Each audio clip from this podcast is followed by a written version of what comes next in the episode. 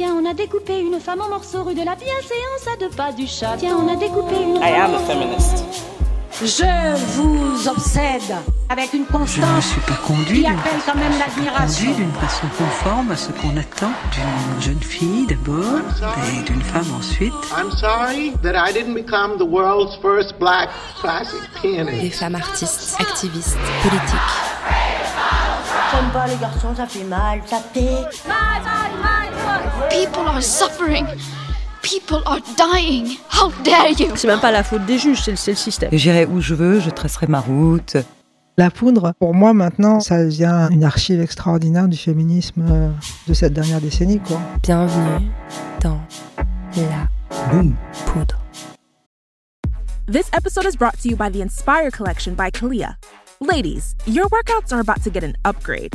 The new Inspire leggings by Kalia are exactly what you want when it comes to activewear. It's their most versatile collection yet.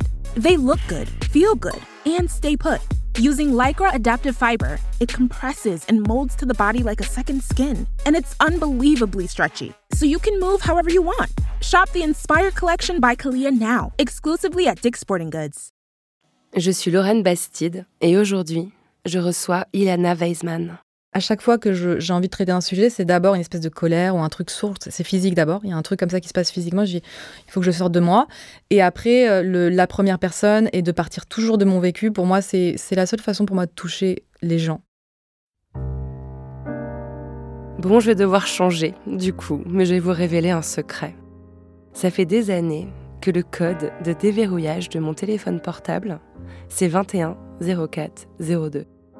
Je vous le dis pour vous faire comprendre à quel point cette date m'a marqué. Le 21 avril 2002, c'est le jour où Le Pen, le papa, Jean-Marie, est arrivé au second tour de la présidentielle. Cette date a été un séisme pour moi et pour pas mal de gens de ma génération. J'avais 21 ans, j'étais étudiante à Sciences Po Strasbourg, et bizarrement, je n'étais pas encore politisée. J'étais juste une bonne élève qui aimait l'histoire et qui rêvait de devenir journaliste. Le FN, aux portes de l'Élysée, ça a été un déclic. Ce furent mes premières manifs. Ensuite, j'ai commencé à militer au sein d'associations et à affûter mes positions politiques. Pourquoi je vous raconte ça? Parce que je regrette l'époque où le FN au pouvoir nous terrifiait, nous mettait en rage, nous jetait dans les rues. Parce que je regrette mon enfance des années 80, où Jean-Marie Le Pen était le diable pour tout le monde, pour les médias, pour ma famille qui n'était même pas très politisée. Et je me souviens très bien pourquoi il était le diable. Parce qu'il avait dit que les chambres à gaz, qui avaient servi à assassiner des millions de juifs, enfants, femmes, hommes, que ces chambres à gaz étaient un détail de l'histoire. Il avait été condamné pour ça. À l'époque, on ne badinait pas avec ça. À l'époque, on ne faisait pas mumuse avec l'antisémitisme. Plus tard, en 2002, les choses étaient encore claires pour moi et pour mes potes. L'extrême droite, c'est la haine. Des juifs, des arabes, des homosexuels, des femmes. Ce que raconte mon invité d'aujourd'hui, Ilana Weisman, c'est un glissement fatal qui s'opère en France depuis deux décennies. La montée d'une certaine tolérance à gauche pour l'antisémitisme. L'instrumentalisation de cette haine à droite à des fins islamophobes. Et au final, la perte de repères politiques pour une population entière. Avec Ilana Weisman, on a parlé de postpartum, d'Israël et de Mélenchon.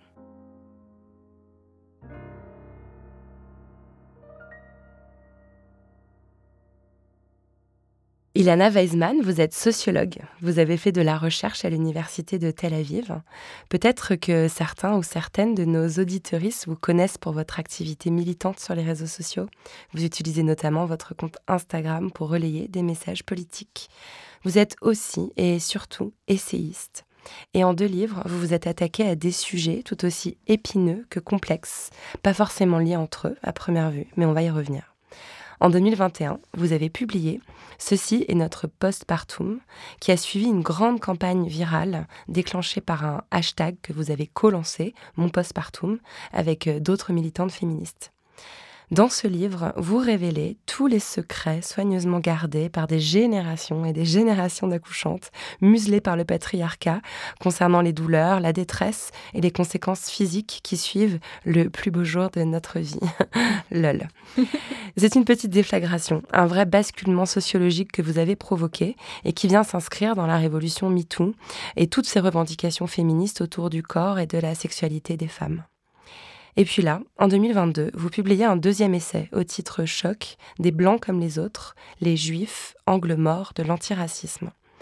Dans ce livre, dont vous dites que l'écriture a été douloureuse, personnelle, vous réfléchissez au statut à part des Juifs dans les luttes antiracistes contemporaines. Vous parlez en tant que femme juive de gauche, et c'est depuis ce point de vue, en tant que personne concernée et en tant qu'observatrice assidue des mouvements, que vous dites que quelque chose ne va pas avec l'espoir de créer un dialogue et de faire, ici encore, bouger les choses. Vous avez porté médiatiquement deux sujets placés habituellement sous le sceau du silence, du tabou.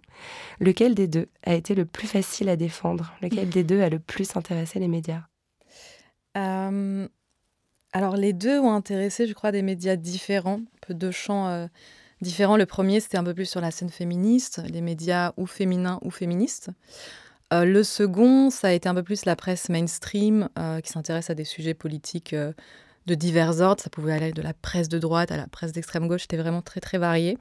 On va dire qu'il y a peut-être une attention médiatique un peu plus, oui, un peu plus large avec le second essai qu'avec le premier, mais j'ai l'impression que la réception a été bonne sur les deux, avec quelques points de, de tension, de crispation, plutôt sur le second, qui est un sujet quand même. Euh, oui. Euh, C'est un peu ce que je m'attendais à vous entendre répondre quand même, parce que je trouve que le traitement médiatique du second, il est justement, il permet, euh, il est comme un miroir de ce que vous dites dans le livre, en fait. Ouais, il permet de, bah, très souvent de confirmer ce qui est dit par, par la négative ou, ou alors au contraire, ça provoque des réactions très extrêmes. Je vais avoir des retours de personnes juives et non juives extrêmement positives, extrêmement euh, reconnaissants, reconnaissantes de dire voilà, je suis hyper, hyper, hyper ravie que ce sujet sorte ou bien ouais, j'avais pas réalisé à quel point l'antisémitisme était systémique, à quel point c'était un vécu très commun des personnes juives. Donc beaucoup de le travail de pédagogie euh, frappe, et c'est ce que je voulais faire euh, principalement. Et puis des personnes, que ce soit d'ailleurs dans la communauté juive, dans un certain certaines parties de la communauté juive plutôt à droite ou plutôt universaliste qui n'entendent pas mon discours euh, de volonté donc euh, intersectionnelle et de faire convergence avec d'autres minorités racisées et euh, du côté alors, de l'extrême droite, du printemps républicain, enfin des groupes un petit peu auxquels je m'attendais évidemment à ce que ce soit crispé, mais en même temps le fait qu'il y ait pas mal de, de retours qui soient négatifs ou positifs, ça veut dire que ça se diffuse et ça c'est plutôt bon signe. Mais en fait c'est vrai que moi j'ai le réflexe de quand, quand, je reçois une invitée d'aller regarder dans l'onglet actualité quoi, la façon dont son dernier travail a été couvert. Et il y a eu énormément de presse euh, sur euh, mon postpartum. Je pense qu'il y a vraiment eu euh, une vraie prise de conscience globale sur cette question. Et je me suis dit, c'est marrant, j'ai l'impression de parler d'antisémitisme. Ça dérange encore plus la société française que de parler des lochis, qui sont les pertes de sang qu'on a après la grossesse et qui était vraiment un mot probablement jamais écrit dans la presse jusqu'à 2020. et je me suis dit que c'était très révélateur, en fait, à quel point c'était à quel point vous aviez mis le doigt sur, euh, sur quelque chose de hum, fondamentalement ancré quoi, dans... Ouais, de, effectivement, j'avais pas vu ça sous cet angle, mais c'est vrai que parler de, de l'aspect plus euh, ambivalent, moins euh, tout, tout euh, bonheur, extase, etc. de la maternité et parler de la question de l'antisémitisme, ça pouvait répondre effectivement à euh, des mécanismes de silenciation euh, dans les deux cas, de déni incorporé aussi, ça j'ai vraiment vu ce parallèle-là où très souvent les mères elles-mêmes, parce qu'elles ont intégré le déni ambiant autour des questions justement un petit peu plus ardues de la maternité, vont elles-mêmes se censurer et se dire bon c'est peut-être pas si grave, je vais peut-être pas trop me plaindre, voilà j'ai tellement de chance. Et très souvent quand il y a une petite plainte, on, on rajoute toujours derrière, oui, mais je l'adore, je l'aime si fort, etc., parce qu'on n'a pas le droit de se plaindre. Et euh, je remarque justement avec cet essai, beaucoup de personnes juives viennent m'écrire et me disent, ben merci, parce qu'en fait, je me rends compte que moi-même, je me suis censurée sur mon vécu de l'antisémitisme. Moi-même, je me suis dit, bon, peut-être que je suis un peu parano sur ce, sur ce moment-là, peut-être que, je, peut que je me victimise, comme on dit très souvent, bon, faut arrêter de parler de ça, etc. C'est pas, c'est pas un racisme qui est si euh, opérant euh, au quotidien.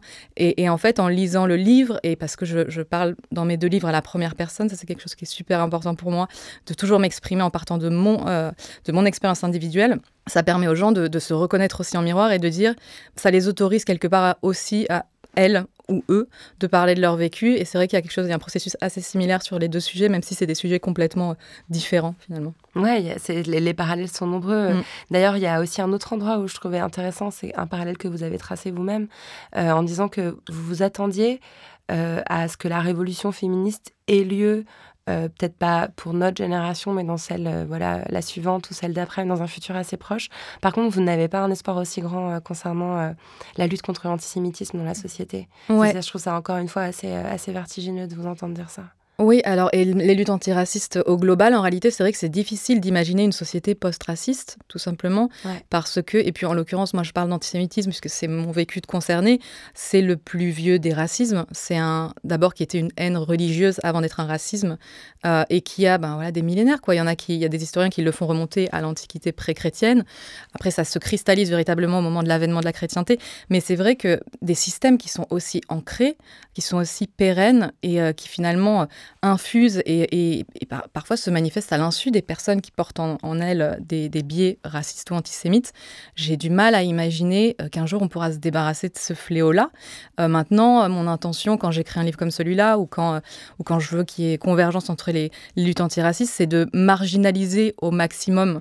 les discours racistes, que les personnes qui portent ces discours ne se sentent pas à l'aise. Voilà, on ne peut plus rien dire, bah, effectivement, on ne peut plus rien dire fermez-la. Et c'est vraiment de dire, euh, ça, va, ça existera toujours a priori, en tout cas sur un, à court, long euh, et à long terme, là, je n'ai pas l'impression qu'on va pouvoir complètement s'en débarrasser, mais que ce soit au maximum à la marge et, euh, et qu'ils qui se sentent pas autorisés à ce type de discours. Alors qu'effectivement, la lutte féministe, même si effectivement on voit qu'il y a des backlash, on voit qu'il y, y a des pas en arrière, que ça avance, et puis parfois on se dit, mais attends, mais à quoi ça sert? On a l'impression que ça avance, et puis d'un coup, euh, quelque chose qui va arriver, on va se dire, mais en fait, ça, sert à rien, on n'avance pas. J'ai quand même l'impression qu'on va avoir quelque chose de l'ordre du progrès. Et, j'ai plus d'espoir, même si effectivement, je ne pense pas que notre génération, euh, on verra tomber le patriarcat, il ne faut pas se leurrer. Mais en tout cas, on va vers quelque chose euh, de positif, j'ai l'impression, et, les discours avancent. Mais sur le racisme, ouais, j'ai pas beaucoup d'espoir. Je suis un petit peu. Je suis un petit peu blasée, mais en même temps, ce que je dis, c'est que c'est pas pour autant que je lutterai pas contre toute ma vie, quoi. quoi qu'il arrive, je, je, veux pas me résigner et, et, je prendrai la parole sur ces sujets, même si j'ai peu d'espoir pour ma génération, même pour les toute prochaine, mais, euh, mais voilà, il faut continuer à se battre. C'est une question de, dignité humaine. Ouais, mais je me reconnais beaucoup dans cette façon que vous avez de dire. Euh, si, enfin, ne serait-ce que pour déclencher le dialogue, ne, serait-ce que pour euh, faire s'interroger deux personnes, ne serait-ce que pour faire un tout petit peu que certaines personnes se sentent moins seules, je continuerai à le faire, même si vous partagez voilà enfin des choses que, que j'ai pu écrire moi aussi qu'en fait l'extrême droite est tellement aux portes du pouvoir c'est aussi ce sentiment d'urgence qui vous a donné envie d'écrire ce livre et, et, de se dire presque bon bah foutu pour foutu, disons les choses. Exactement, ouais, ouais, ouais. Et en parlant de l'extrême droite, moi j'ai vraiment ce qui me un des éléments qui m'a vraiment poussé à écrire ce livre, c'est euh, le fait que depuis, euh, on va dire, deux décennies, on a une stratégie très nette, euh, notamment du RN, ça commence à droite, maintenant plus à l'extrême droite, de récupérer la lutte contre l'antisémitisme et de se faire les porte-parole des juifs et les défenseurs des juifs. On a vu aux dernières campagnes présidentielles Marine Le Pen qui se pavanait sur des chaînes communautaires juives et qui disait Nous sommes le rempart face à l'antisémitisme qui, selon elle, aujourd'hui ne serait que le fait des musulmans. Donc évidemment que la fin et le moteur, c'est l'islamophobie, et qui s'empare de cette, cette question-là parce que la gauche a déserté ce champ, parce que la gauche n'a pas assez pris en compte cette question. Euh, la nature ayant horreur du vide, euh, l'extrême droite s'est insérée sur ce créneau. Et ça, ça me terrorise. Ça, c'est quelque chose, euh, je peux pas juste regarder faire sans, sans, sans, broncher. C'est quelque chose qui me, qui me terrorise effectivement. On a vu là récemment le RN briguer la, la, présidence d'une commission sur la lutte contre l'antisémitisme à l'Assemblée nationale. on a vu Louis Alliot décorer les Klarsfeld. Enfin, il y a vraiment des choses qui, qui aujourd'hui qui me vraiment c'est un cauchemar quoi. Quand on est une personne juive de gauche, c'est cauchemardesque. Donc c'est important pour moi de parler de ce sujet-là aussi. D'ailleurs, en vous écoutant, je me suis rendu compte qu'il y avait un autre parallèle qu'on pouvait faire parce qu'on voit aussi euh, beaucoup des personnes de droite, voire d'extrême droite, portaient un discours entre guillemets féministe en désignant comme ennemi principal des femmes, encore une fois, les musulmans, enfin des fins islamophobes. Mhm, c'est le même genre de récupération. Alors qu'on sait très bien que l'extrême droite porte un discours extrêmement rétrograde pour les femmes, probablement anti-UEG, etc. Et vous faire croire maintenant. Oui, oui, c'est de la récupération politique, c'est de l'instrumentalisation. Et malheureusement, il y a des gens qui se laissent avoir par ce chant des sirènes. Ça, et c'est assez triste à observer. Hmm. Hmm. Et, et, pour poursuivre euh, sur cette, euh, ce tissage intéressant entre, entre les, deux sujets, euh, je, je, vous ai entendu dire que votre prise de conscience concernant votre identité juive est venue après votre prise de conscience féministe. En mm. fait, c'est votre le, terreau de militantisme féministe qui vous a permis de faire éclore cette réflexion sur l'antisémitisme. Je, trouve ça, je trouve ça surprenant. Ouais, c'est vrai que bah, moi, je suis rentrée sur le terrain du féminisme sur le tard, en réalité, même si j'avais une à dire une proto-conscience féministe depuis que j'ai une vingtaine d'années, mais c'était pas très conscientisé, c'était pas très, euh, bon, j'avais pas forcément lu énormément de, de choses, j'avais pas vraiment euh, creusé la question, mais euh, moi je suis vraiment rentrée sur le terrain du féminisme avec la maternité d'abord, c'est vraiment, ça a vraiment été mon prisme, c'est le moment où je deviens mère et là je réalise toutes les injonctions qui pèsent sur les femmes et sur les mères, enfin parce que le le, statut de mère étant un petit peu la quintessence de la condition féminine dans, dans une société patriarcale. Donc c'est vraiment ce moment-là où il faut être une amante, une mère, il faut toujours être belle, désirable, etc. Faut pas avoir de marque de la grossesse, il faut vite retrouver son poids euh, pré-grossesse, etc. Donc c'est vraiment là où je réalise le, poids, enfin la globalité vraiment de... où je réalise que j'appartiens à cette classe euh, des femmes par la classe des mères en fait. Et, et ce qui est intéressant, et c'est aussi là qu'on peut parler d'intersectionnalité, c'est vraiment ce moment où finalement, je commence à m'intéresser. Alors, j'ai vécu l'antisémitisme depuis que j'ai l'âge de 9 ans. C'est pas nouveau pour moi, je, sais ce que j'ai vécu, mais encore une fois, c'est un petit peu vaporeux, c'est pas vraiment très net. Il y a même des occurrences de mon vécu que j'ai complètement occultées qui me sont remontées en écrivant le livre. Je faisais des cauchemars la nuit, je me réveillais, je, me rappelais de, tel camarade de classe qui avait dit telle chose ou tel ex-petit ami qui m'avait exotisé à un moment. C'est des choses qui me sont revenues pendant l'écriture. Donc, je me rends compte qu'en fait, j'ai occulté plein de choses et c'est vraiment au moment où je prends la parole sur le féminisme que euh, par va éclore comme ça cette espèce de prise de conscience. Alors c'est pas une on va dire que c'est pas nouveau, c'est pas quelque chose de complètement neuf, mais ça se conscientise et ça se structure beaucoup plus, euh, beaucoup plus fortement au moment où je suis plus active sur la question du féminisme. Et c'est là où, où euh, effectivement on parle d'intersectionnalité, où, où une discrimination, une oppression va, en, va réactiver la, prise de conscience de cette oppression, en tout cas va activer la prise de conscience d'une autre. Et ça s'alimente après l'un et l'autre et ça ne s'arrête plus. C'est vraiment, c'est une flamme après qui, enfin, c'est ça, ça, peut plus, ça c'est un plus, ça s'arrête plus à vie, je pense. Il n'y a, pas de retour quand on commence à, à, voir le monde par ce prisme-là. Ouais, Et à affiner en fait son identité, c'était aussi une façon de venir, euh, oui, de venir apporter euh, une complexité à votre identité de femme. Oui, oui, tout à fait. Tout à fait. Et puis après, en plus, euh, par les lectures aussi, j'ai aussi euh, pu observer des, similarités aussi entre le sexisme et l'antisémitisme. Il y a, euh, ces, tropes antisémites autour du, de l'homme juif qui ne serait pas vraiment un homme, qui serait une semi-femme, qui, qui n'aurait pas une virilité assez développée. Et il y a un peu cette question du genre où, où la femme juive qui aurait des attraits masculins, qui serait une belle femme pour un petit peu pervertir les hommes et pervertir les sociétés dans lesquelles elles s'inscrivent. Il y a cette histoire de genre qui est pas très très claire dans le judaïsme et qui est assez intéressant. Il y a une fluidité euh, du genre dans le judaïsme qui est hyper intéressant à observer et qui du coup va recouper aussi sur les questions du féminisme et du genre. Mmh, c'est passionnant. Mais après, ouais, ça me fait penser aussi à Edouard Saïd, la façon dont le genre et la race de toute façon se, nourrissent, Tout à se nourrissent l'une de l'autre. Et... Euh, ouais, ouais. Alors, je voudrais quand même qu'on fasse euh, ce petit retour en arrière qu'on aime bien faire dans la poudre. Mmh. vous, vous avez grandi à Joinville. Joinville-le-Pont. À Joinville-le-Pont. ouais, j'ai grandi à Joinville-le-Pont et euh, un petit peu à Nogent-sur-Marne. Mais la plus grosse partie de mon, enfance et de ma jeunesse, c'est Joinville-le-Pont.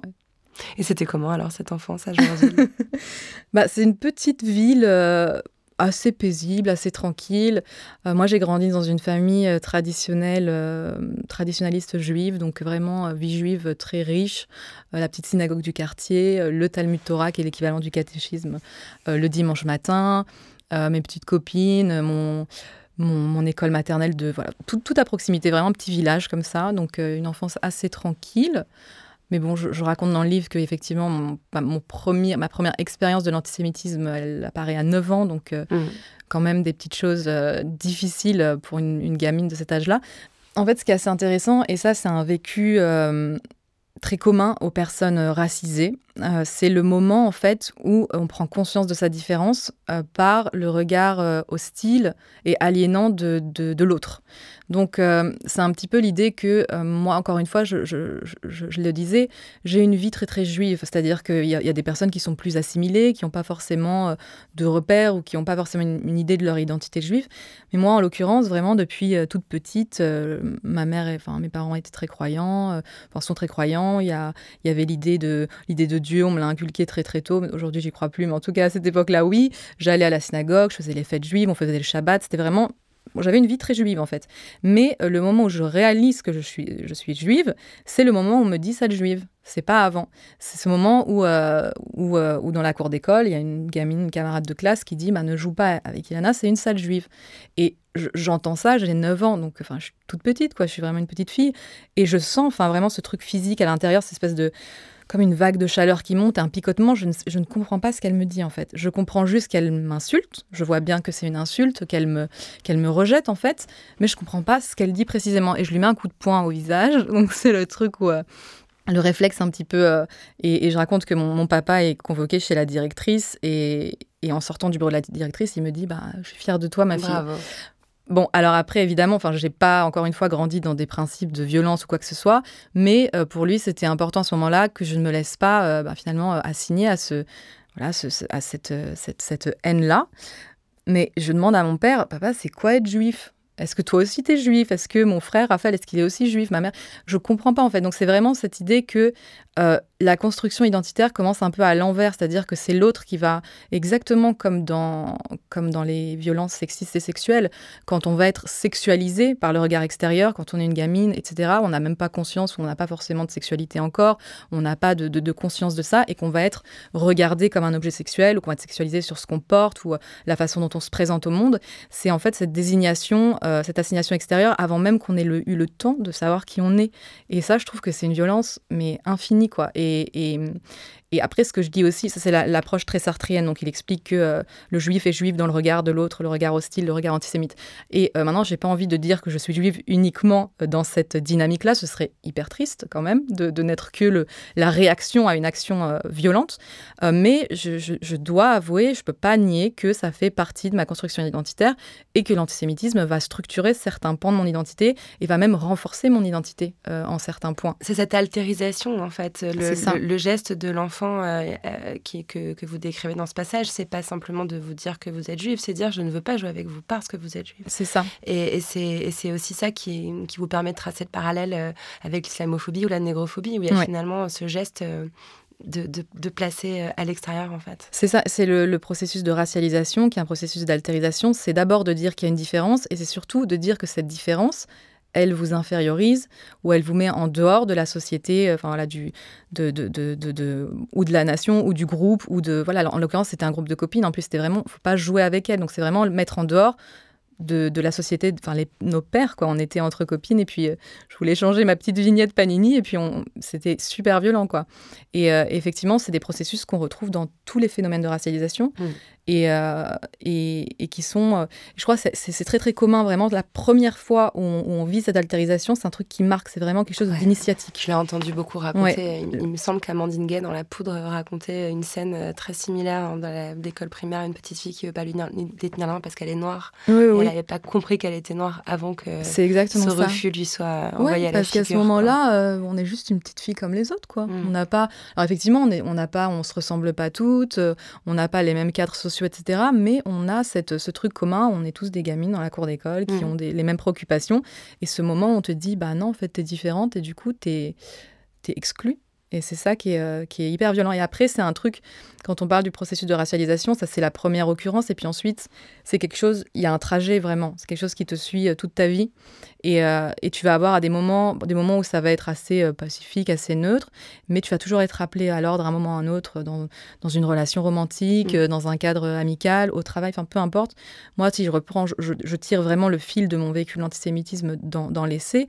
Euh, j'ai des occurrences bah, presque chaque année. J'ai des moments, euh, des moments clés, des moments très violents, des moments un peu plus, euh, plus insidieux, mais en tout cas, ça fait, ça fait vraiment un système. Quoi. Mmh. Mmh. Ilana, est-ce que vous êtes née femme ou est-ce que vous l'êtes devenue? C'est compliqué cette question. Moi, je suis une femme cis, donc je, je, me reconnais dans le genre qui m'a été assigné à la naissance. Mais je le suis devenue, évidemment. Ouais, je le suis devenue. En tout cas, euh, dans, dans les termes. Euh, dire, j'ai pas choisi euh, mes expressions euh, de genre, j'ai suivi le. Bah, j'ai suivi un petit peu le scénario, quoi. J'ai suivi le, le, truc qui était dicté, que ce soit comment me présenter, à quoi ressembler, etc. Et puis comment être, qu'est-ce que c'est être une bonne mère, qu'est-ce que c'est être une bonne épouse, qu'est-ce que c'est être une bonne amante. Évidemment que j'ai suivi un script, quoi. Donc mmh. je le suis devenue j'essaie de déconstruire certaines choses, mais c'est pas toujours évident. C'est ça, on tente de moins l'être en fait. Ouais. Dans le féminisme. Ouais.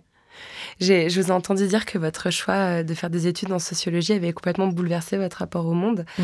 Euh, Est-ce que vous pouvez nous décrire ce moment de rupture et pourquoi vous êtes orienté dans cette direction-là? C'était vraiment par hasard. Je me rappelle, c'était une amie à moi qui s'appelait Yasmina. On était ensemble en, en BTS. Et, euh, et, puis, je ne savais pas quoi faire de ma vie à ce moment-là. On, a terminé un BTS et puis elle me dit bah, Je me suis inscrite à la fac de sociaux euh, à Marne-la-Vallée. Euh, viens, viens tester un cours et tout. Et j'y suis allée, mais complètement par hasard. Et j'ai eu une espèce de, d'épiphanie. quoi. Je suis rentrée, je choisis des cours et je me rappelle ce qui m'avait vraiment. Mais complètement fait exploser le cerveau, c'était l'anthropologie la, la sociologie de la famille, où euh, on commençait à décrire des systèmes euh, dans le temps ou euh, géographiquement familiaux qui étaient tout à fait différents de ceux qu'on connaissait. Et c'est là que je commençais à me dire, bon, mais en fait, tous les systèmes dans lesquels on évolue, c'est pas des données naturelles ou c'est pas quelque chose qu'il faut accepter tel quel sans le questionner. Et ça a vraiment ouvert, la boîte de Pandore. Et à partir de là, bah, j'avais envie de, de voilà, de, de, tout comprendre et de tout déconstruire. Euh, et la socio, ça a été vraiment une ouverture incroyable sur le monde. Et je suis super, euh, super reconnaissante à cette amie Yasmina qui, qui m'a emmenée sur les bancs de la fac. Ouais, c'est aussi ce genre, euh, un peu comme la découverte du féminisme ou, ou de la pensée antiraciste, un, un, déclic qui se fait dans un sens, mais qui on, on va jamais à rebours. Quoi. Ouais, complètement. C'est impossible de retourner en arrière à ce moment-là, ouais. Et c'est forcément un geste qui est politique de regarder le monde avec ce regard sociologique que vous décrivez. Oui, bien sûr, c'est politique parce que c'est comprendre les phénomènes, c'est comprendre. C'est surtout, euh, voilà, dire que rien n'est en fait ni naturel, ni. Euh, il n'y a rien qui est donné et qui est euh, intangible et qui ne peut pas bouger et qui est juste à accepter parce que voilà, c'est comme ça et on a toujours fait comme ça. Euh, il est toujours possible de questionner, il est toujours possible d'imaginer d'autres modèles et c'est accepter, la complexité. quoi. C'est vraiment accepter que qu'on n'a pas là aussi la, science infuse ou la vérité absolue, c'est accepter d'autres points de vue. Euh, donc c'est vrai que c'est la sociologie, ça a été une, une école incroyable, je trouve. Mmh. Mmh. Et vous êtes partie euh, étudier à Tel Aviv Ouais. Euh, alors, je trouve ça intéressant parce que vous vivez là-bas depuis une dizaine d'années, je crois. C'est ça. Et et il y a un terrain politique, euh, vraiment une espèce de, de sous-couche, en fait, qui est intéressante dans votre livre. Et, et à la sortie du livre, c'est que dans le livre, vous, vous, êtes, euh, vous êtes très clair, vous précisez que le fait d'assimiler euh, la politique d'Israël vis-à-vis du peuple palestinien à une forme d'antisémitisme est en soi un geste antisémite. Je trouve ça très intéressant la façon dont vous le formulez. En ça, vous rejoignez Chloé Corman, mm -hmm. que j'ai également reçue dans la poudre. Et, ça fait du bien de l'entendre, même si c'est une posture d'équilibriste qui est, je pense, pas forcément toujours facile à tenir. Euh, c'est courageux et important. Mais ce qui est intéressant, c'est qu'on vous renvoie à la figure que vous ne pouvez pas dire ça en habitant euh, en Israël. Ouais, alors il y a. Il y a plusieurs choses. En fait, il y a cette idée euh, aujourd'hui, malheureusement, euh, il y a, j'appelle ça l'hydre à deux têtes dans le livre. C'est que d'un côté, on va avoir euh, des personnes, alors juives ou non juives, mais qui vont expliquer que la critique d'Israël est antisémite, est nécessairement antisémite, que lutter contre l'antisémitisme en France ou en diaspora euh, voudrait dire qu'il faudrait absolument défendre Israël de façon inconditionnelle, peu importe ce qui s'y passe, etc., peu importe les, politiques atroces qui sont mises en place. Et, euh, et donc, voilà, qui, qui, vont en fait euh, un petit peu superposer les réalités juives de diaspora et la réalité israélienne et palestinienne. Donc ça, c'est... Ça, c'est quelque chose qui apporte énormément d'amalgame et qui est extrêmement dangereux. Et de l'autre côté, on va avoir aussi parfois, dans le camp décolonial par exemple, ou dans certains camps de la gauche radicale, on va avoir cette assimilation systématique des juifs à Israël. Et euh, ça, c'est un, philosophe qui s'appelle Balash Berkovitch qui parle de ça. Et euh, l'existence même d'Israël va en fait blanchiser les juifs de par le monde. Le fait qu'Israël soit une figure...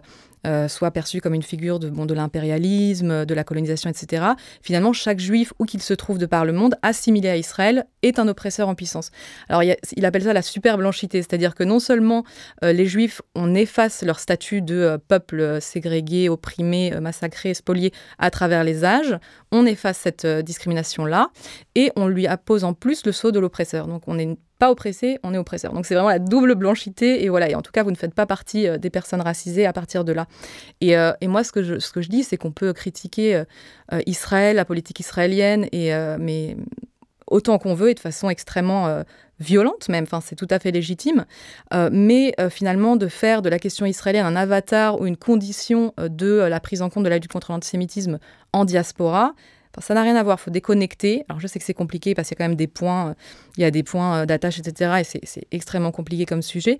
Mais euh, on ne peut, pas, on peut pas en fait entrer dans la lutte contre l'antisémitisme ou la légitimité de la lutte contre l'antisémitisme en disant alors il faut d'abord se, se, désolidariser d'Israël, il faut d'abord qu'Israël se comporte comme ci ou comme ça. c'est deux questions qui sont déconnectées.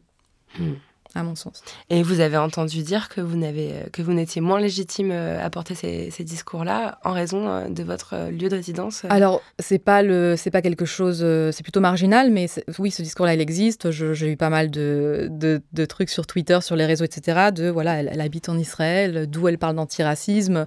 Oui bon excuse-moi j'ai vécu 27 ans en France et j'ai vécu l'antisémitisme et je parle de mon vécu c'est pas mais oui en fait oui on, on me dit tu n'es pas légitime à parler de ces questions parce que tu habites en Israël. Hmm. Donc voilà, en soi, c'est déjà de toute façon être disqualifié. Alors que pourtant, c'est un observatoire intéressant, euh, je pense. De... Euh, aussi, aussi, mais euh, de toute façon, enfin moi, je parle, je parle des Juifs de France, donc, enfin quoi qu'il arrive, enfin cette idée, c'est un peu trop facile, c'est de dire, en fait, tant qu'Israël existe et tant qu'Israël bah, agit comme elle agit, parce que, enfin, on va, va pas parler géopolitique ici, mais il y a tellement à redire, enfin, c'est terrible. Et puis là, on vient de, de terminer un cycle d'élections avec on a même des, des, l'extrême droite cahaniste. Alors, on va pas rentrer dans le détail parce que c'est un, peu, euh, euh, c'est un peu, euh, un peu plus précis, mais vraiment une extrême droite radicale, radicale, radicale en Israël qui est, qui est, au pouvoir. Donc, encore une fois, si on veut parler géopolitique, et il n'y a pas de souci, mais il faut que ce soit une, une critique politique stricto sensu. Ça n'a rien à voir avec la légitimité de la lutte contre l'antisémitisme ou la prise en compte de la lutte contre l'antisémitisme au sein des luttes antiracisme en diaspora. Alors, je suis très curieuse de votre lien aux réseaux sociaux.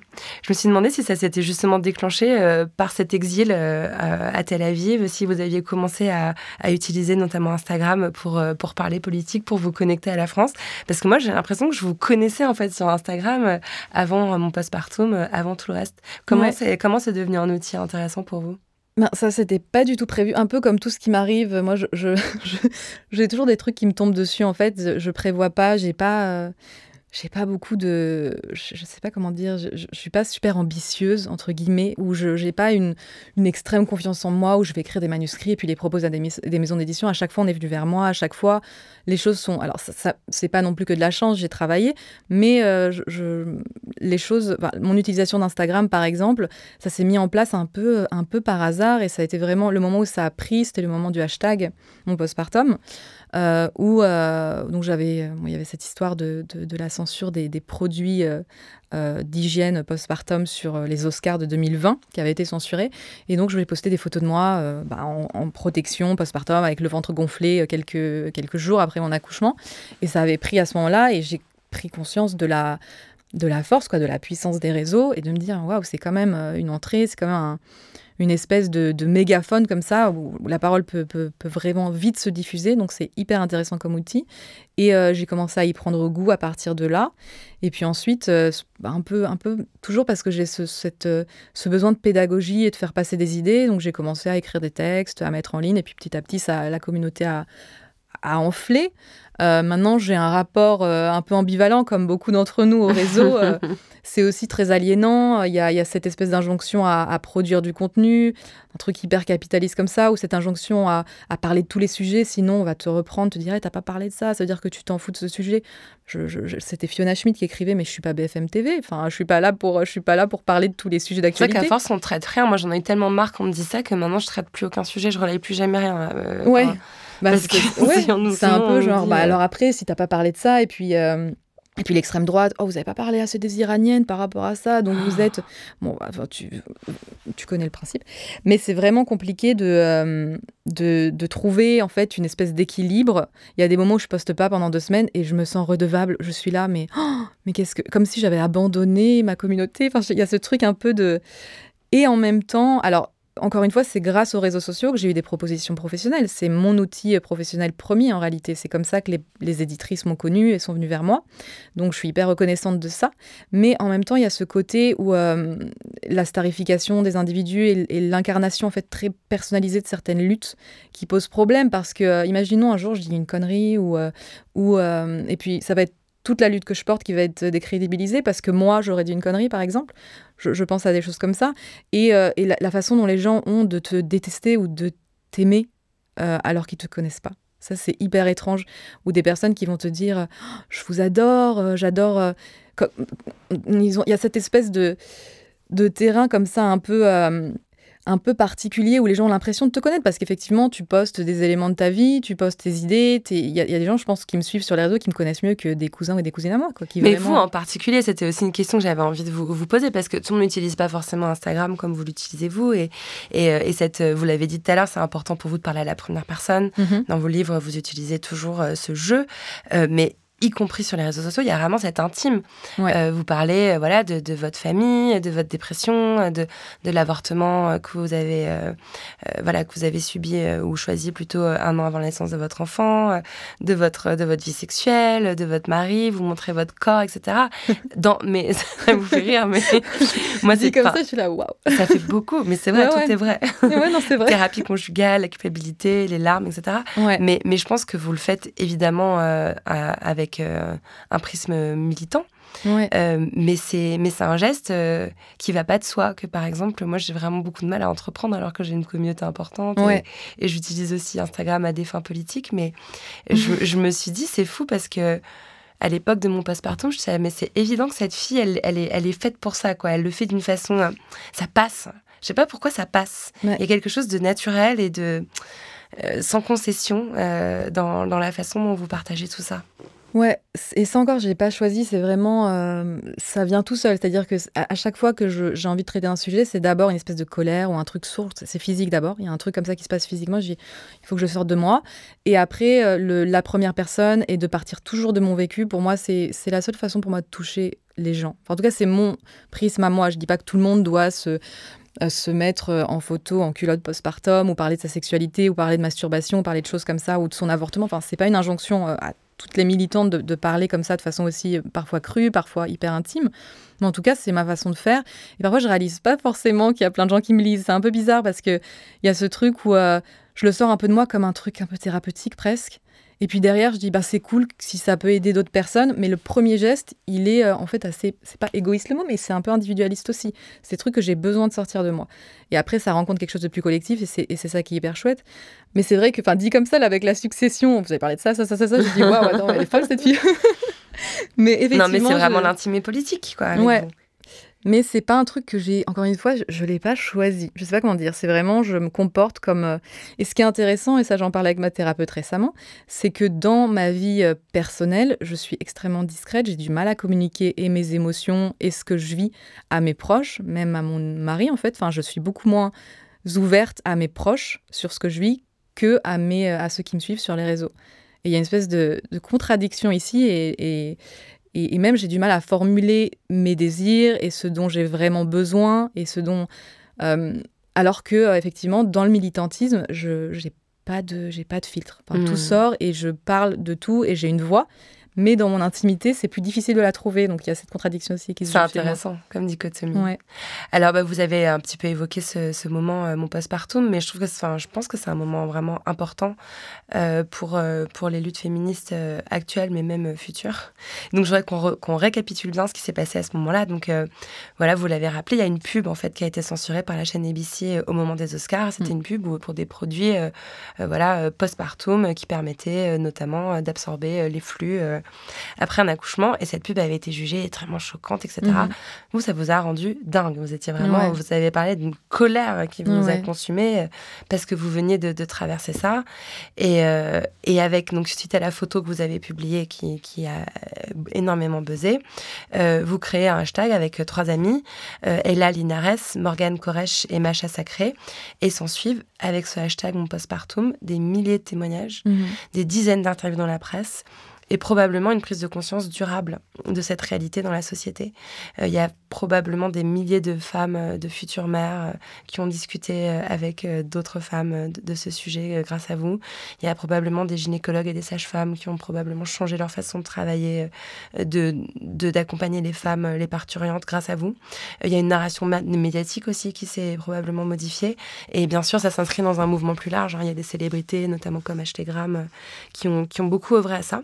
Donc en fait, sur le fond, j'ai pas envie de revenir dessus parce que parce qu'il y a eu beaucoup de podcasts. En fait, vous avez énormément fait d'interventions sur le sujet mhm. et je vous encourage vraiment à, ne serait-ce qu'à aller lire euh, le livre et, et aller lire dessus. Mais je me suis demandé si ça vous avait donné un sentiment euh, justement d'empouvoirment. cette idée de se dire le fait de publier une photo, de, de laisser parler ma colère, ça a concrètement eu un impact sur le monde. Ouais, parce qu'on n'en a, on n'a pas idée. Au moment où ça se fait, on se dit juste, bah, je vais publier ma photo. Il y a trois personnes qui vont liker, et c'était juste encore une fois un truc personnel et un truc d'exorcisation comme ça personnel, et ça, s'arrêtera là. Et on, ne s'attendait pas du tout à ce que ça ait un tel écho, et c'est génial que ça ait eu cet écho-là. Mais euh, c'est vraiment. Euh, cette espèce de... Alors en fait, ce qui s'est passé à ce moment-là, c'est que je suis tombée sur la... un article qui parlait de la censure de cette pub, et je suis allée regarder la pub en question, parce que je me suis dit, waouh, je vais voir un truc super gore, il va y avoir du sang, il y aura une épisiotomie en gros plan, mm. qu'est-ce que ça va être Qu'est-ce qui est... Euh, c'était quoi C'était contenu euh, trop graphique. C'était ça le terme, et moi quand j'entends ça, pour moi c'est ou de la pornographie ou de la violence. Et euh, quand je suis allée voir la pub, et j'ai même je me rappelle avoir pleuré en voyant cette pub parce que c'était la première fois que je voyais un corps postpartum, que je voyais une femme qui visiblement était avait, mal, etc., se déplacer. Je me suis vue, en fait, moi, mon fils, il avait deux ans à ce moment-là, et je sortais de ma dépression postpartum. Donc, j'étais plus, j'étais plus en postpartum, j'étais pas, en tout cas pas en postpartum immédiat, physiquement, j'en étais pas à ce stade-là, mais c'était la première fois, depuis que j'étais mère, que je voyais un corps postpartum en dehors du mien. Vraiment, c'était la première fois. Ça m'a super émue. Et je me suis dit, waouh, là, si c'est censuré parce que trop graphique, c'est pas la question de comment est-ce qu'on représente le postpartum qui est problématique, c'est juste de parler de postpartum. Simplement d'évoquer le sujet. Et euh, là, c'était un espèce de une prise de conscience euh, vraiment dingue. Et ce qui s'est passé, c'est que comme je sortais de dépression, j'étais en thérapie, je me suis dit, mais c'est à cause de ça en grande partie que je suis tombée en dépression aussi. C'est parce qu'on on nous cache ces réalités-là et, euh, et, que finalement, euh, c'est vraiment la définition de l'aliénation, de vivre les choses sans y être préparé. Et euh, voilà, on pense que ça va se passer comme ça et ça se passe pas du tout comme ça. Et puis on cache les choses parce qu'on veut coller à certaines imageries qu'on a, qu'on nous a, autour desquelles on a été conditionné. Et, et cette colère-là, où elle a explosé à ce moment-là. Mais je pense pas que j'aurais été capable de poster ces photos si j'avais pas eu justement ces deux ans de recul sur le moment où j'avais accouché, ouais. c'est arrivé à un moment où je sortais la tête de l'eau euh, hmm. de ma dépression et c'était vraiment arrivé au moment opportun. C'était pas le moment de vous faire replonger. non, non, non, c'était vraiment un moment où justement euh, j'étais capable, j'avais la distance pour vraiment conscientiser le truc et, euh, et puis partir voilà, en, activisme à partir de là. Mais après, c'est génial qu'il y ait eu la répercussion. Il y a eu énormément de projets éditoriaux autour de ces questions-là derrière. Alors tout n'est pas fait, hein. il y a toujours il y a énormément de travail encore à faire, mais en tout cas, ça a mis un gros coup de projecteur sur euh, sur, le sujet. C'est assez fou, même dans les conversations euh, lambda, qu'on n'a pas forcément dans le milieu féministe. Je trouve que ça, ça a bougé fort. C'est intéressant mm. de voir comme certains, certains endroits résistent. D'autres endroits, en fait, il fallait peut-être un tout petit peu pousser euh, le mm. bouchon de cire à l'entrée pour que ça, ça, ça, parte quoi. Et, j'avais aussi envie de vous faire parler de cette euh, de ce groupe de, de colleuses que vous avez euh, créé ensuite à Tel Aviv. J'ai eu l'impression que c'était aussi la, la, puissance de mon postpartum. Donc c'était d'ailleurs juste avant le confinement. Et on sait que le mouvement des coloreuses, des collages féministes, s'est beaucoup développé à l'époque du, du, du, confinement. Et vous, vous en êtes emparé aussi Ouais, on était. Euh, alors, c'était Morgane et moi. Moi, je, vais hyper souvent à Paris. J'ai de la famille, des amis, j'ai plein de repères ici. Je suis très, très souvent euh, euh, en vadrouille dans Paris. Et, j'étais tombée, pour la première fois, j'étais dans le 20e, il y avait des collages partout et j'avais été mais, super percutée par la forme, en fait, vraiment. et les messages, évidemment, mais la forme, voilà, c'est d'être noir sur fond blanc. Enfin, qui te, te, frappe à la tête comme ça. Enfin, tu peux pas l'éviter, quoi. Ça, c'est devant tes yeux et, c'est comme ça il faut le regarder. Et, euh, et, puis, je, je, me suis dit, euh, avec Morgane, on s'est dit, euh, bien, on, le fait, on le fait là où on vit, quoi, parce qu'avec des réalités différentes, avec d'autres types de messages, avec d'autres groupes de population. Mais on a lancé ça, on était en contact bah, avec, à l'époque avec Tal et Camille. Euh, qui était euh, au tout début justement du mouvement des coloreuses. Et on était en contact constant. Euh, il nous expliquait comment, voilà, comment faire la colle, comment coller, quelles étaient les meilleures méthodes, si la police arrive, comment on fait. Donc c'était, on a une espèce de, formation à distance. Et ça a été aussi un, ça a été aussi hyper intéressant pour un petit peu tisser des liens entre les organisations féministes, bah, entre Israël et la France à ce moment-là, puisque ça m'a permis aussi de m'ancrer un petit peu dans, dans le paysage des, des, organisations féministes israéliennes, qui sont assez actives d'ailleurs. Et, euh, et ouais, ça a été un. Bon, là, on est un peu moins actif parce que. Euh, j'ai l'impression que ça s'essouffle aussi un peu ici. Mais bon, c'est une forme qui. Ouais, il y, a eu un, y a eu un mouvement fort. D'ailleurs, euh, je rappelle que je vous avais interviewé dans le cadre d'un documentaire. Exact. Notre colère sur, vos murs. Un documentaire dans la poudre audio.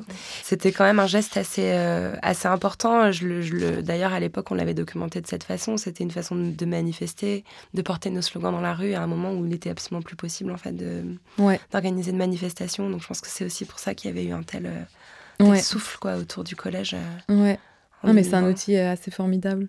Hmm. Et après, bon, comme n'importe quel courant ou vague, c'est pas voué à, être éternel, mais en tout cas, ça, je pense que ça va, ça a marqué l'histoire du féminisme, ce, ce mouvement-là, quoi, et cette forme-là. Complètement. Ouais. Et justement, on, parlait de la, crise du Covid, du confinement, et, j'ai l'impression euh, que votre dernier ouvrage aussi euh, a, pris euh, racine dans une réflexion qui est née pendant le confinement, où vous avez vu se raviver en fait ces espèces de, de, de, de peurs, de, rumeurs complotistes complètement irrationnelles concernant le, juif empoisonneur de puits, où on a vu voilà, circuler parmi les complotistes des, des théories antisémites. Est-ce que vous avez ressenti ce cette urgence aussi à ce moment-là d'écrire.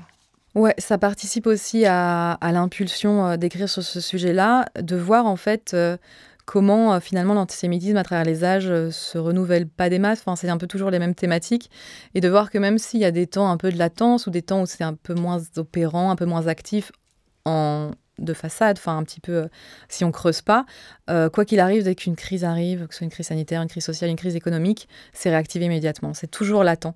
Et, euh, c'était hyper intéressant de voir que toutes, toutes les caricatures, etc., et et les propos complotistes autour de, du Covid. Donc, ce serait, alors, dans la thèse complotiste, ce serait euh, les Juifs qui auraient fomenté, enfin, qui auraient créé euh, le, virus.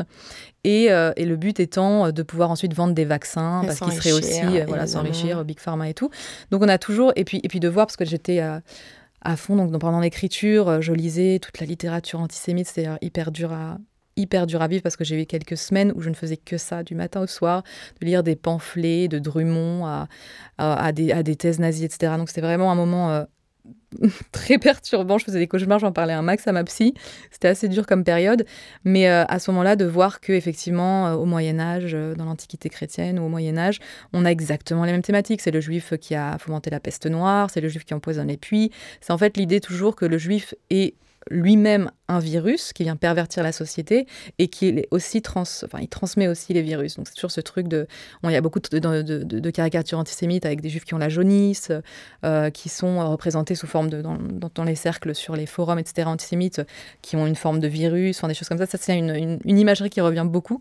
Et euh, c'était ouais, assez intéressant de voir que voilà, c'est réactivé. Euh, ça a été réactivé là tout récemment et, et euh, autour de la crise du Covid. Ouais. Mmh. Après, il n'y avait pas besoin de la crise du Covid. Il hein. faut quand même rappeler un, chiffre important. Euh, l'antisémitisme, enfin, la, population euh, française est à 1% juive et mmh. les juifs représentent les victimes d'un tiers des actes racistes. Donc voilà, il y a disproportion énorme. Bien sûr. Et l'antisémitisme, enfin, d'ailleurs, c'est accablant. On a beau avoir conscience euh, de la réalité de l'antisémitisme quand on lit à quel point ça s'ancre dans, des siècles et des siècles, voire euh, des millénaires de mythologie. On comprend mieux votre, euh, votre sentiment de quelque chose en fait d'indéracinable, quoi, tellement inconscient en fait qu'il est. ouais, qui s'auto-alimente en permanence. Il n'y a pas, c'est une espèce de monstre en fait, et qui est, je crois, increvable honnêtement. Hmm. Mais ce que je trouve intéressant et, que j'avais encore jamais lu ou peut-être que je, enfin voilà, que je pressentais, mais que j'avais jamais vu formuler comme vous le faites, c'est qu'en gros, dans votre livre, vous décrivez deux formes d'antisémitisme. Un antisémitisme d'extrême droite, euh, ancré, euh, contre lequel vous avez, vous semblez dire que voilà, on, on peut rien puisqu'il est complètement euh, constitutif de la pensée d'extrême droite, qui est une pensée fondamentalement raciste. Et un autre antisémitisme plus insidieux, plus invisible, qui vient de la gauche et l'extrême gauche. Et vous employez ce terme de dog whistling, mmh. donc cette idée qu'en fait, il y, y, aurait des espèces de petits ultrasons. Euh, que, qui permettent aux antisémites de se reconnaître euh, dans ce milieu sans éveiller les soupçons, euh, sans mhm. aller directement sur, sur la mobilisation du, discours antisémite. Et, ce qui fait d'ailleurs qu'on peut faire encore un parallèle avec le féminisme. Vous en parliez tout à l'heure, il y a ce côté, mais genre, mais non, t'es parano, il mhm. se passe rien. Et, ça, vous l'avez notamment, enfin, ça, ça, fait mal concernant la France insoumise, la, la, petite liste de toutes ces petites récurrences d'ultrasons qui donnent effectivement envie d'y réfléchir. Ouais. Et après, euh, parfois, c'est à l'insu même euh, des personnes. C'est-à-dire que à gauche, on voit qu'il y a certains, certaines images. Encore une fois, il y a vraiment une distinction entre un, historien comme Michel Dreyfus parle d'antisémitisme de droite et d'antisémitisme à gauche. Mmh. Euh, parce que, quand, comme vous le disiez tout de suite, enfin, il y a quelques, quelques secondes, à l'extrême droite, c'est quelque chose qui est essentiel, c'est quelque chose qui est une composante de la, c'est l'ADN en fait de l'extrême droite, donc euh, de droite structurant et voilà.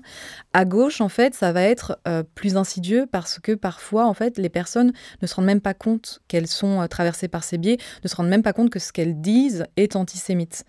Et il y a un peu, alors moi je parle dans le livre de fragilité Goy à hmm. ce point, enfin dans, dans, ce, dans cette thématique-là, comme que j'emprunte à Robin DiAngelo, qui est une sociologue américaine qui parle de fragilité blanche dans le cadre des, euh, du racisme anti-noir aux États-Unis.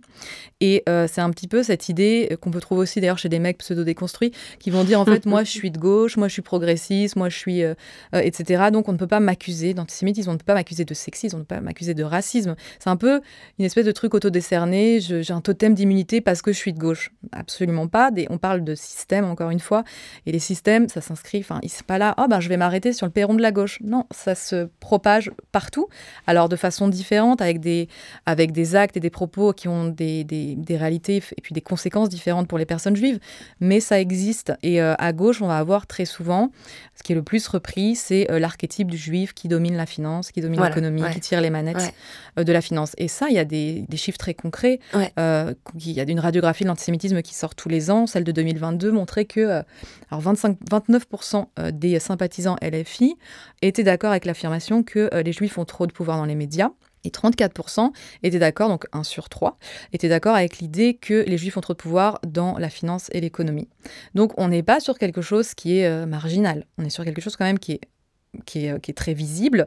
Alors, euh, je ne dis pas, enfin, il faut faire attention parce que très souvent, on va nous dire, mais attendez, vous pouvez pas dire que la LFI est antisémite ou que, par exemple, Mélenchon qui a tel ou tel propos est antisémite. Je ne dis pas, je suis pas là pour donner des bonnets d'âne qui est antisémite, qui est pas antisémite. Je dis, parfois, il y a des propos qui le sont. Ça veut dire que la personne est foncièrement antisémite ou ne lutte pas contre quand il dit je lutte contre l'antisémitisme, je lutte contre le racisme, mais je le crois, mais ça c'est des intentions. Après, quand on pointe du doigt des choses très concrètes, on a un déni et une crispation totale, et c'est ce que j'appelle la fragilité goy. Complètement. Et d'ailleurs, je trouve que le parallèle il est très juste. Enfin, moi, par exemple, il y a des phrases effectivement, euh, avant de lire votre livre, avant d'avoir l'éducation que vous faites dans ce livre euh, concernant les finances et les stéréotypes sur les finances, j'aurais peut-être pas tilté sur le fait que c'est un, un trope antisémite mmh. d'employer cette expression. Et maintenant, je le sais. Et maintenant, je serai plus attentive. Mmh. Mais ça me fait penser au moment où on a commencé à, à, parler des blackface. Et on voyait des personnes dire Mais attendez, moi je me suis déguisée euh, en Beyoncé euh, parce que j'adore Beyoncé. Euh. Mm. Et en fait, oui, mais si on n'a pas conscience du fait que c'est fondamentalement un geste raciste que de se peindre le visage en noir. L'histoire de la blackface. Hein, voilà, on n'est pas en train de vous dire Vous êtes raciste, vous n'avez pas une ordre. On est en train de dire Vous êtes en train d'accomplir un geste raciste. Je crois que petit à petit, on a compris que, bon, bah voilà, c'est quelque chose qu'il ne faut pas faire parce que c'est chargé, extrêmement chargé politiquement et que ce geste-là n'est pas admissible. Et je pense qu'il y a en fait tout un tas d'impensés de la même, euh, de la même nature euh, qu'il faut euh, arriver à transmettre et à éduquer ce que vous êtes en train de vous attacher à faire. Oui, c'est pour ça que je trouve ça hyper important, parce que je pense que vraiment la majeure partie des gens qui vont parfois être vecteurs plus ou moins passifs de d'images antisémites. Je pense qu'avec la pédagogie et de l'éducation, on peut les récupérer, on peut les faire comprendre. Après, moi, ce qui me dérange, c'est la posture de déni, c'est la posture donc de dire en fait, il y a une espèce de décalage et une, un inconfort de ces personnes-là entre l'image qu'ils ont d'eux-mêmes et le fait qu'ils puissent participer à un système raciste antisémite, ils se disent mais jamais de la vie. Enfin, c'est quelque chose qui, est très dur à admettre quand on se veut, quand on se dit euh, progressiste, etc., de gauche.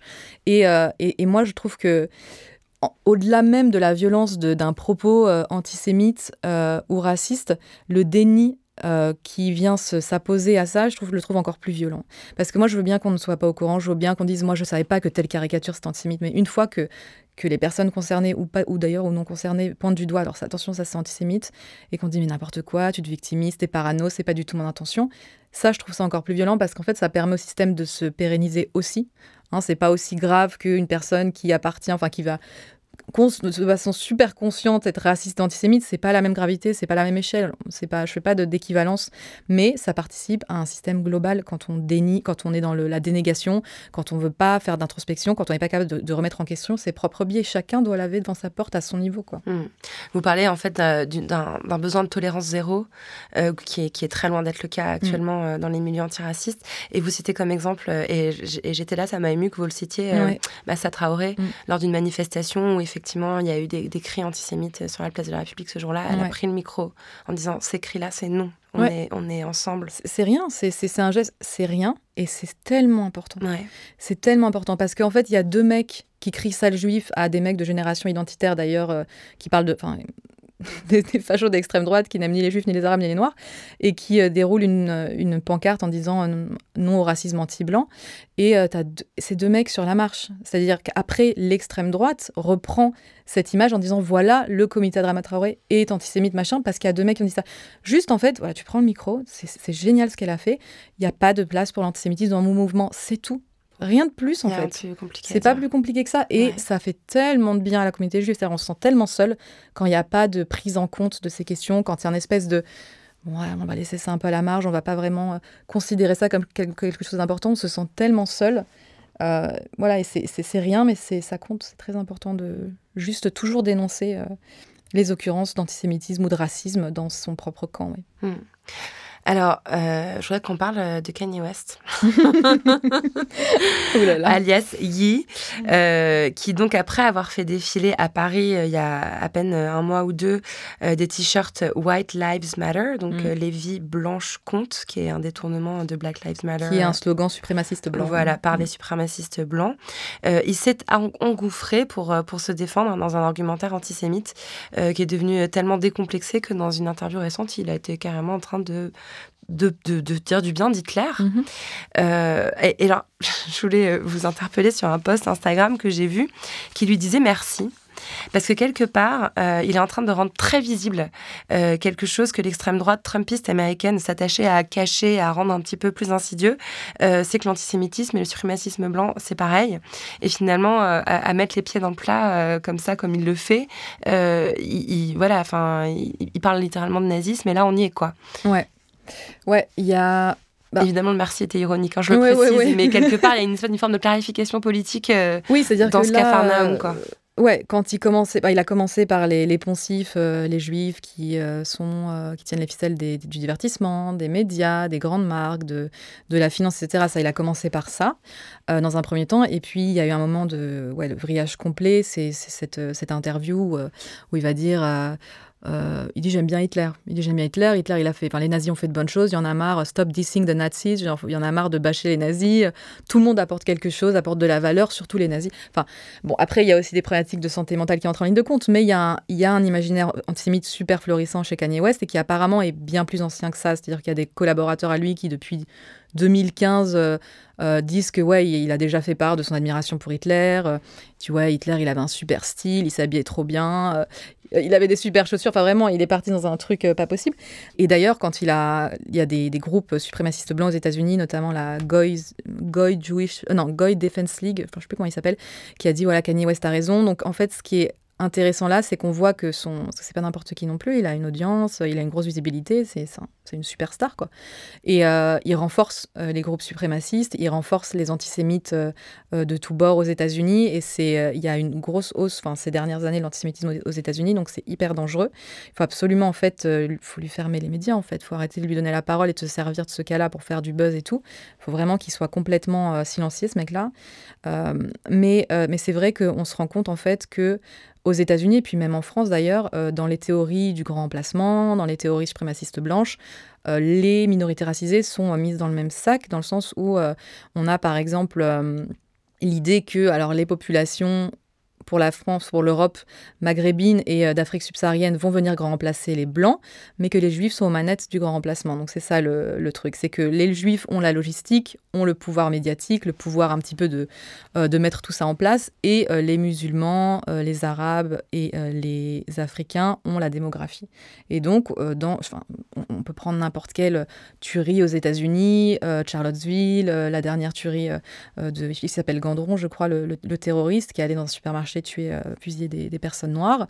Euh, dans son manifeste, il y a écrit Je commence par les Noirs, je continuerai avec les Juifs. On est vraiment, euh, on converge complètement dans cette haine suprémaciste blanche. Mmh.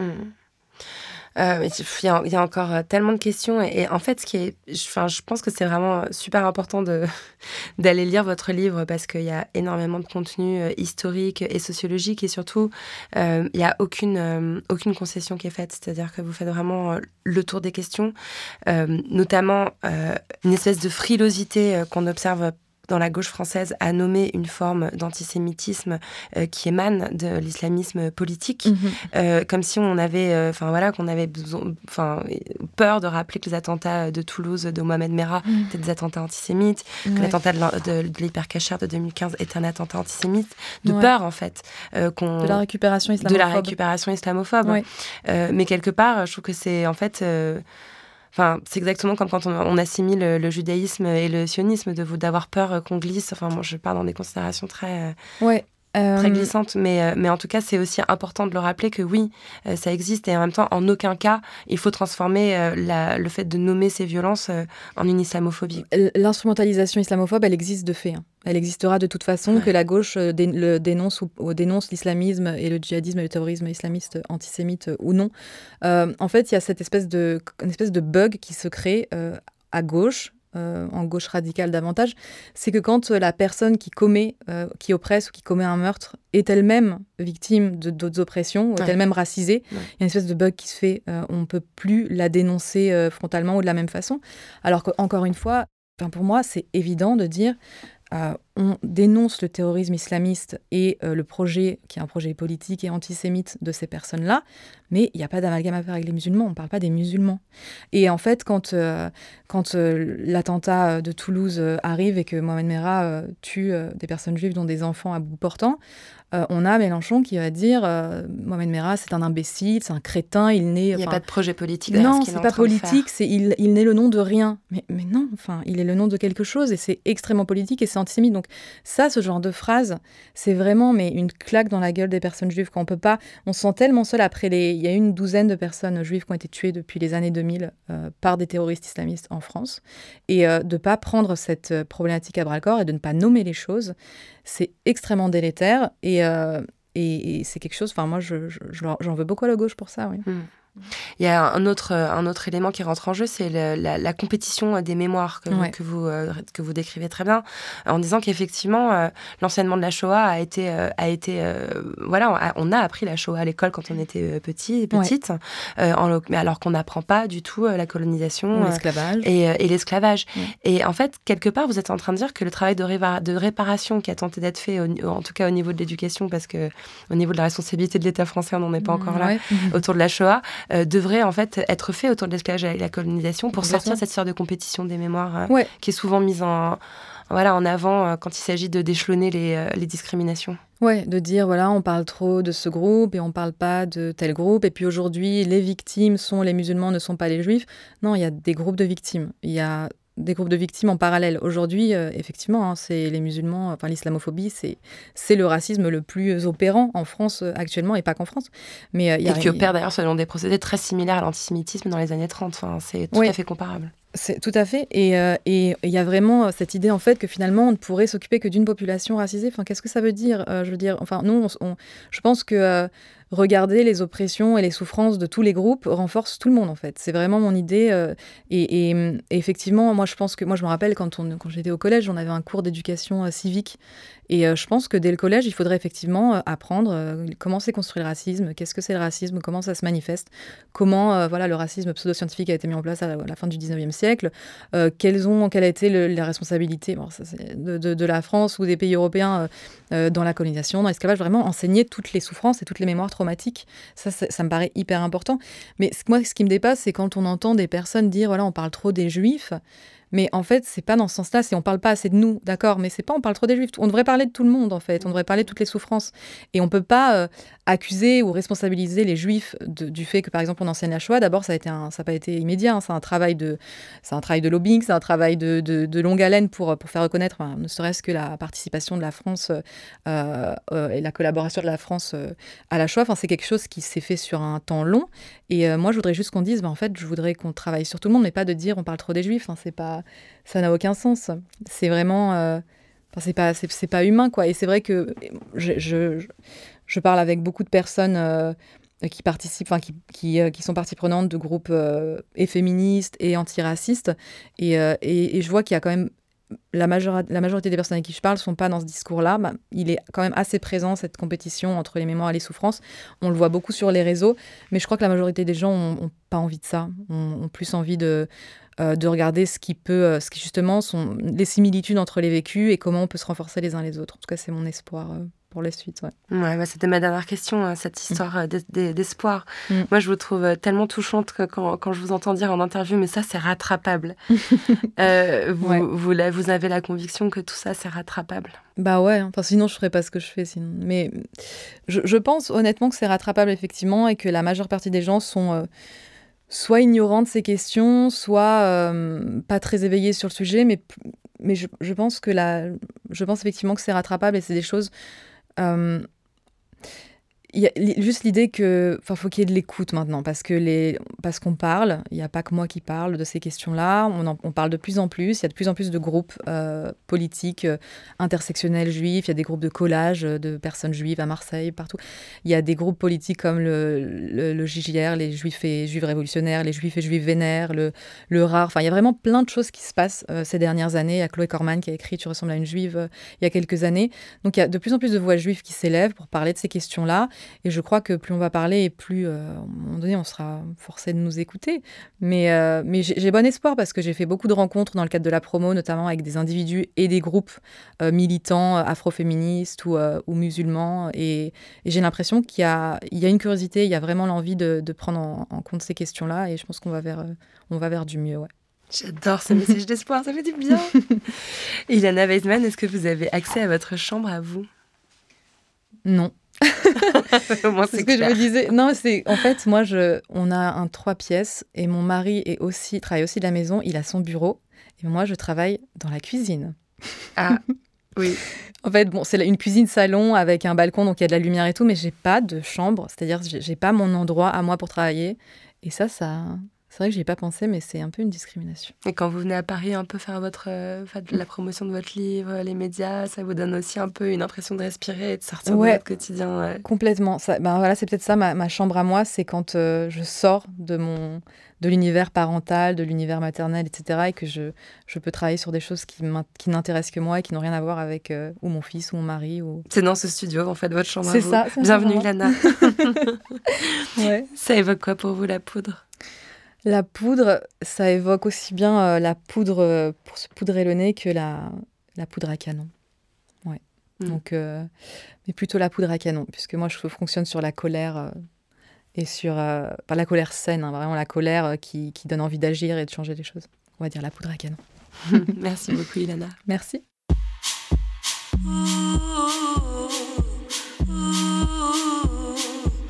Merci à Ilana Weissman d'être venue faire parler la poudre avec moi. La poudre est un podcast de Lorraine Bastide, diffusé en exclusivité sur Spotify. À la production, Marie-Laurence Chéry, assistée de Claire Dizet. À la prise de son, Gabrielle de Nogent. Au montage et au mixage, Marion Emery. Un grand merci au studio Gong et à Karen Bunn. Le générique est une réalisation de Lorraine Bastide et Marion Emery sur une idée originale de Aurore Meyer-Mailleux et un tapis musical signé Bonnie Banane. Vous pouvez retrouver la poudre sur les réseaux sociaux et nous y faire tous vos retours. Les livres associés à chaque épisode sont rassemblés sous le hashtag La Poudre Lit. Merci pour votre écoute, prenez soin de vous et surtout, surtout, continuez de faire parler la poudre.